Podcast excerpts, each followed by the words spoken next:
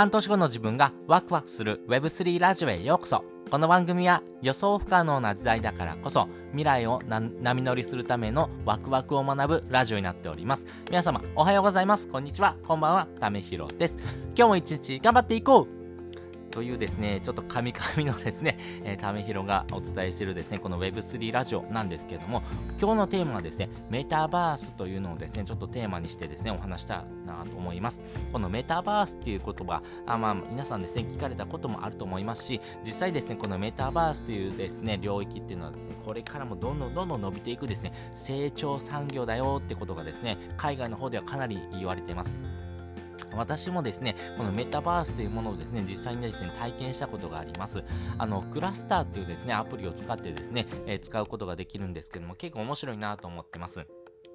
まあ、仮想現実とですね、えー、現実のですね、生活がですね、融合するようなですね、えー、未来が待ってると思いますんで、まあ、そういったところをですね、いち早くですね、えー、キャッチアップしておくというところがですね、大事かなと思いますんで、まずは情報としてですね、なぜこのメタバースのがですね、成長産業なのか、え3つの理由がですね、言われておりますんで、えこの3つの理由についてですね、先にお話ししておきます。まず1つ目、市場性。2つ目、デバイス。そして3つ目、人材というところです。それぞれ解説をしていきます。こちらはですね、あの、アメリカのですね、あの、広告、そしてですね、調査会社がですね、発表している内容になっておりまして、あの、市場性なんですけども、2021年度ですね、えー、2021年度はですね、320億ドルですね、まあ、ざっとですね、日本円にするとですね、4兆円規模のですね、市場であるというふうに言われております。それがですね、2030年にはですね、2240億ドル、日本円にするとですね、30兆円規模にですね、ぐーんとですね、伸びてくるというふうに言われております。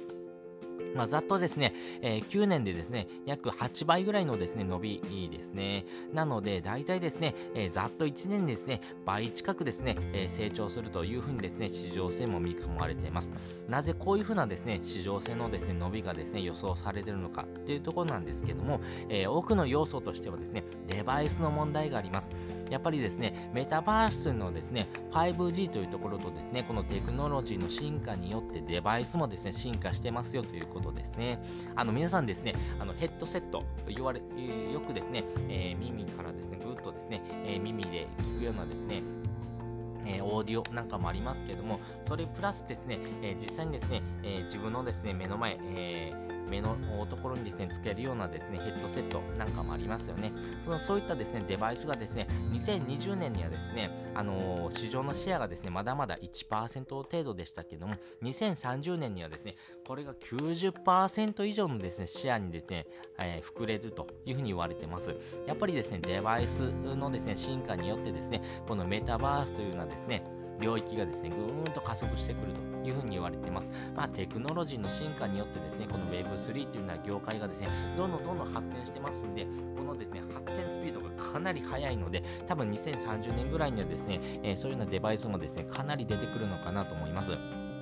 えー、出てくるのがですね、多分、えー、メタ、あ旧 Facebook ですね、えー、メタはですね、ここに全振りするよっていうふうに言ってますし、あとは Apple なんかもですね、そこにですね、注力してます。そして Google なんかもですね、この辺りの領域についてですね、新たなですね、事業展開もしてます。そしてですね、アメリカ以外にもですね、えー、中国とかもですね、かなりですね、この辺りもですね、えー、強いですね、危機感を持ってですね、えー、いろんな事業投資をしてますんで、まあ、この辺りのですね、しのぎによってですね、新たなこのメタバースのですね、デバイスのですね、競争がですね、どんどんどんどん激化するというふうに言われておりますんでね。やっぱりテクノロジーの進化によってですね、新たなですね、えー、市場の王座はですね、どこがですね、勝ち取っていくのか、みたいなところもですね、非常に面白いのかなと思います。そして3つ目、人材なんですけども、これですね、実際ですね、アジア地区はですね、2020年からですね、2030年、のですね、間でですね、25%ぐらいですね、成長するというふうに言われております。まあ、現在はですね、北米、アメリカがですね、えー、市場のですね、シェアをですね、リードしてますけども、まあ、スマートフォン iPhone のですね、使用のですね、増加とかですね、あとはスマートデバイスなんかのですね、えー、採用とかですね、アプリケーションのですね、発展によってですね、えー、このあたりがですね、どんどんどんどん加速してくるというふうに見込まれています。で特にですね、あの、アメリカはですね、こういうふうなですね、えデバイスのですね、開発っていうのもですね、注力してるんですけども、特にアジア地区はですね、え2028年までの間でですね、まあ、アメリカをですね、追い越すというふうに言われてます。まあ、その中にはですね、えー、中国ですね、中国なんかもですね、かなりですね、このデバイスのですね、えー、加速、そしてですね、ここに事業投資をですね、ぐんとしてますんでね、まあ、これからですね、中国、日本、そして韓国がですね、このメタバースのですね、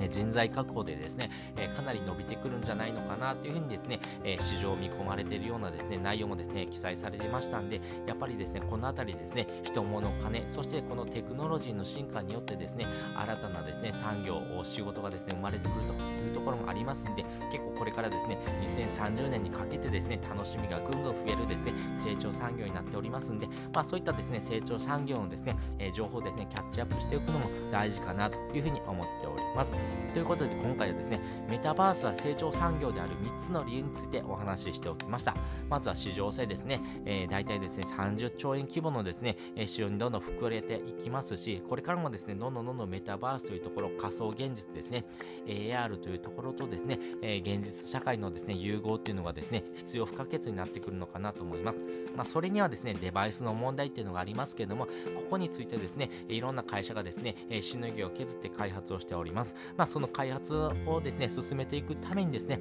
まあ、人材確保とかですね、